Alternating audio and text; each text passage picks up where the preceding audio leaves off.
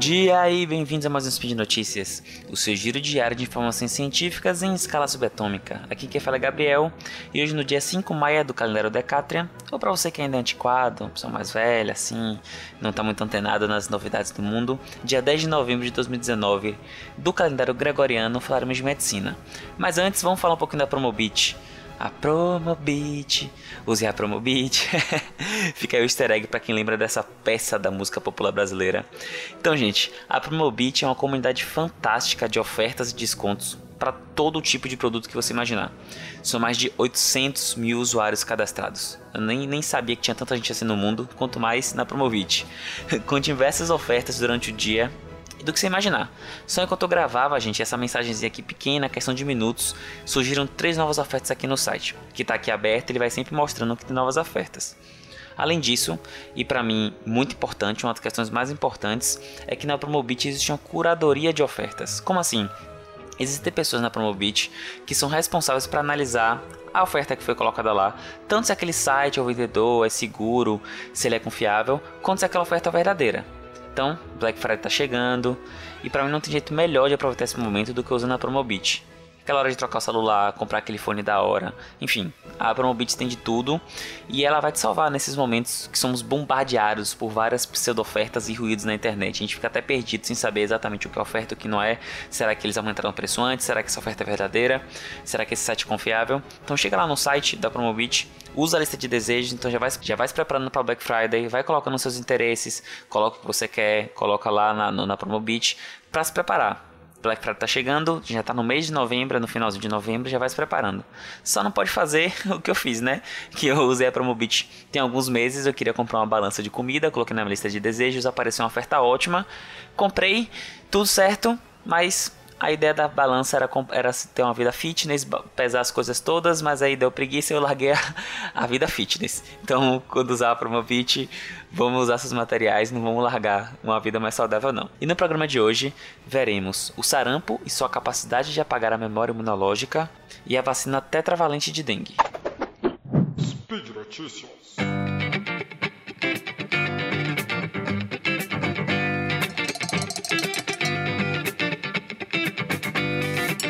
Então, a primeira notícia que eu quero comentar aqui com vocês foi algo até bastante ventilado na grande mídia. Alguns especialistas deram entrevistas em jornais, principalmente porque estamos no olho do furacão de epidemia de sarampo. Primeiro, antes de falar da notícia propriamente dita, vamos falar o que é o sarampo, né? O sarampo é uma doença exantemática, que é um nome chique para doença que deixa a pessoa vermelha. Então, outros exemplos aí é a catapora, escarlatina, a rubéola. Então, são doenças que deixam manchas na pele.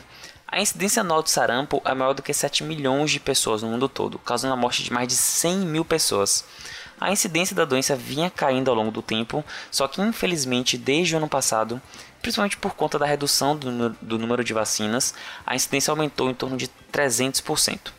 Então, a doença, além de manchar o corpo, já que ela é uma doença exantemática, que é um, é um, é um surgimento de manchas que são da cabeça para pro, para baixo, para o pé. Então, primeiro surgem manchas na cabeça, depois no pescoço, depois no tronco. É um padrão muito característico do sarampo.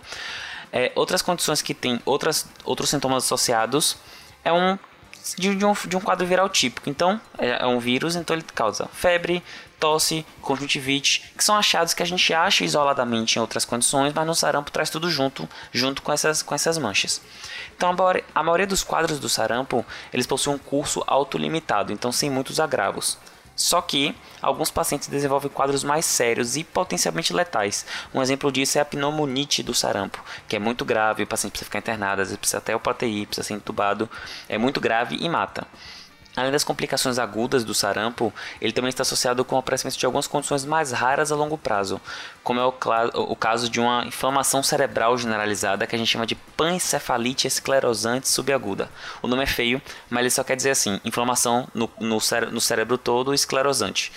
E esses pacientes eles podem abrir quadros psicóticos de alucinação, de quadros de doenças psiquiátricas por uma, uma coisa do, por uma condição aguda previamente de anos atrás. Então foi visto que algumas pessoas tinham esse quadro psicótico, tinham esse quadro esquizofrênico aberto depois de 5, 6 anos após a infecção pelo sarampo e conseguiram fazer a relação. Então, além das complicações agudas, as complicações subagudas ou, ou crônicas, que é no caso a pancefalite, é, que são as complicações diretas causadas pelo sarampo, é sabido também há algum tempo a observação de infecção pelos vírus no mundo todo que o vírus do sarampo propicia um status de imunossupressão. Então, alguns estudos mais antigos, por exemplo, eles mostravam que crianças que possuíam um teste negativo para tuberculose convertiam para positivo após infecção pelo sarampo. A gente tinha essa informação, mas a gente não tinha documentado a intensidade e o mecanismo envolvido dessa imunossupressão com detalhes. Então, não tínhamos mais um estudo recente que foi publicado na Science no dia 1 de novembro desse ano de 2019, que é intitulado em tradução livre: Infecção pelo vírus do sarampo reduz anticorpos que oferecem proteção contra outros patógenos. Esse estudo ele foi publicado recentemente e ele vem justamente elucidar esse mecanismo de imunossupressão, esse estado de imunossupressão que o sarampo acaba causando no corpo. O grupo de estudo responsável por esse artigo analisou 77 crianças que não eram vacinadas antes e depois de infecção pelo sarampo, dois meses antes dois meses depois. Então, gente, fiquem tranquilos, eles não fiaram sarampo em ninguém, tá? Eles foram analisando os pacientes e seguindo aqueles que foram infectados. E os resultados foram impressionantes. A infecção por sarampo causou a eliminação de até 73% do repertório de anticorpos dos indivíduos, de 11 a 73%. Esse estado, felizmente, não era para sempre, como por exemplo sustentado por uma infecção pelo HIV que pode gerar essa imunossupressão contínua. Então, os pacientes retomavam os anticorpos após a exposição eventual com os patógenos. Para controle disso, foram, avaliado, foram avaliadas as crianças que receberam a vacinação para o sarampo, que no caso é, do estudo é o mesmo tipo de vacinação que a gente faz aqui no Brasil, que é a tríplice viral, que protege contra sarampo, cachumba e rubéola. Tem gente que também chama de SCR a sigla da, das, dos três vírus. E essas crianças que tomaram a vacina, elas não possuíram esse, essa supressão do sistema imune, mostrando que era uma coisa realmente relacionada com a infecção do sarampo. E como é que o vírus faz isso? O mecanismo proposto é que o vírus do sarampo reduz a capacidade dos anticorpos de reconhecer os outros patógenos. Então, no caso, diminuindo a capacidade de reconhecer epítopos, que são aquelas partes do patógeno que o anticorpo identifica para fazer a cascata imune. Então, imagina que seu anticorpo está lá armários 2x2 super malhados, cheio de arma, faca, estão prontos para a guerra. Eles estão lá dentro do seu corpo e eles estão avaliando o que está passando, né? Então, quando surge um rosto, um rosto, conhecido, que ele já tem lá a listinha dele de rostos conhecidos, conhecidos que já causaram confusão no corpo, ele vai lá e neutraliza a ameaça. Então, o que, é que o vírus do sarampo faz? É tornar seu anticorpo míope.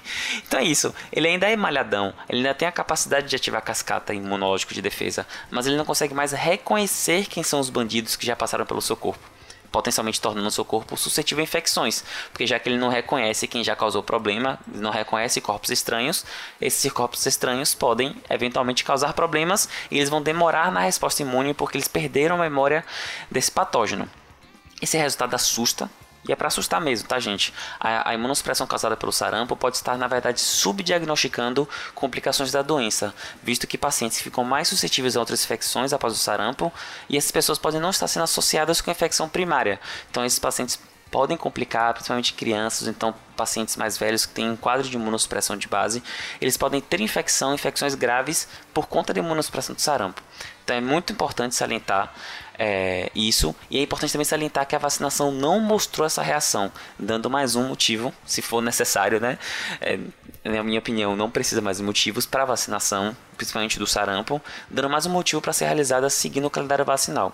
Aqui no Brasil, a vacinação do sarampo ela é feita é, até um ano de idade, são duas doses, geralmente uma dose a tríplice viral e outra dose a tetraviral, que tem ah, o vírus da catapora tá bom? Então, se o seu filho tem acima de seis meses e você mora na região endêmica, participe da campanha. A partir de seis meses ele já pode tomar, porque até seis meses a gente acredita que o, o leite materno protege é, contra a infecção de sarampo. Não temos casos de, de, de pacientes tão jovens assim com sarampo, mas proteja seu filho, atualize o calendário vacinal dele, cheque o seu calendário também. Se você tem menos de 50 anos você, e, não, e não tem como comprovar que você já tomou a vacina, você também tem o direito de tomar a vacina pelo SUS, é gratuito. As reações vacinais do sarampo são muito pequenas, são muito baixas.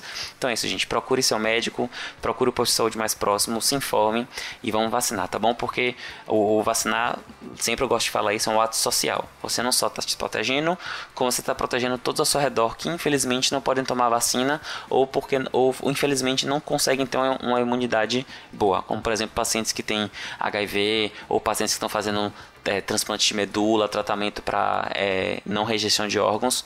Então é isso, gente. Vamos vacinar. E nossa segunda notícia também envolve vírus, também envolve vacina, só que agora a gente falar de dengue. Então a dengue é uma infecção muito íntima aqui de nós brasileiros. Temos nosso denguinho ou dengoso para os íntimos, que é o Aedes aegypti. E todo mundo conhece alguém ou já teve dengue, às vezes até mais de uma vez. E nós sabemos todos os desafios que envolvem a redução da incidência da doença. Vai do controle ambiental, medidas individuais como os de repelentes.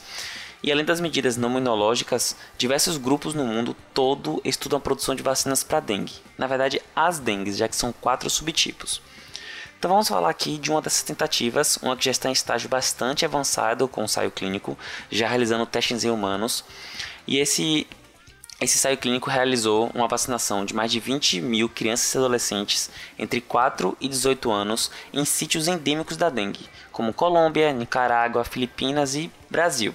Então, os participantes foram distribuídos entre grupo de vacinação e o grupo controle, que receberam o placebo. Para a qualidade do estudo, ele foi realizado de maneira duplo cego, o que significa que nem os participantes e nem os pesquisadores souberam quem recebeu o que. Então todas as amostras eram codificadas, então existia uma planilha codificada mostrando quem era a vacina, que era placebo, mas quem estava vacinando e quem estava recebendo a vacina não sabia o que estava recebendo. Os resultados desse estudo foram animadores. De maneira geral, a eficácia da vacina foi de 80,9%, valor que aumentava para 95,4% quando a proteção para um quadro, quando a proteção for para um quadro mais grave da dengue, que necessitaria de internação hospitalar. Então perceba que essa vacina está mostrando um componente que é muito comum em outras vacinas, que é de apesar de não evitar a doença, ela evita formas mais graves. Então isso acontece na vacinação da catapora, na vacinação da tuberculose, e isso previne e protege o, o, a pessoa de ter quadros mais graves e potencialmente mais, mais letais, né? Então, a, a, a proteção para quadros que necessitam de internação foi de 95,4%. A incidência de efeitos adversos graves foi similar tanto no grupo na vacina quanto no grupo do placebo.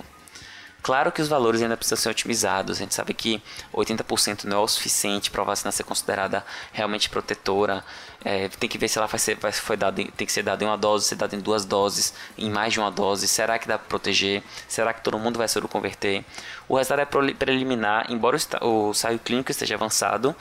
O, a gente sempre vai, a gente sempre tem uma segurança muito grande na hora de liberar a vacina. Então, sempre que a gente vai sempre que está sendo produzida uma vacina ou então produzindo medicamento, ele tem que passar por testes rigorosos de segurança e eficiência, porque senão não adianta, a gente não bota qualquer coisa para pessoas tomarem. Por isso a gente tanto, bate tanto na tecla da vacinação, porque elas realmente são seguras. É, então esses, esses valores são bons, eles mostraram uma boa eficácia da vacinação em áreas endêmicas da, da dengue. Outros estudos estão também fazendo testes, então eu vou trazer, prometo que trazer no Spin de Notícias mais informações que tiverem e vamos torcer para que essas vacinas derem certo, protejam dos quatro subtipos de dengue e reduzam bastante a incidência de dengue e todas as complicações que trazem pra gente todo ano, todo verão, né?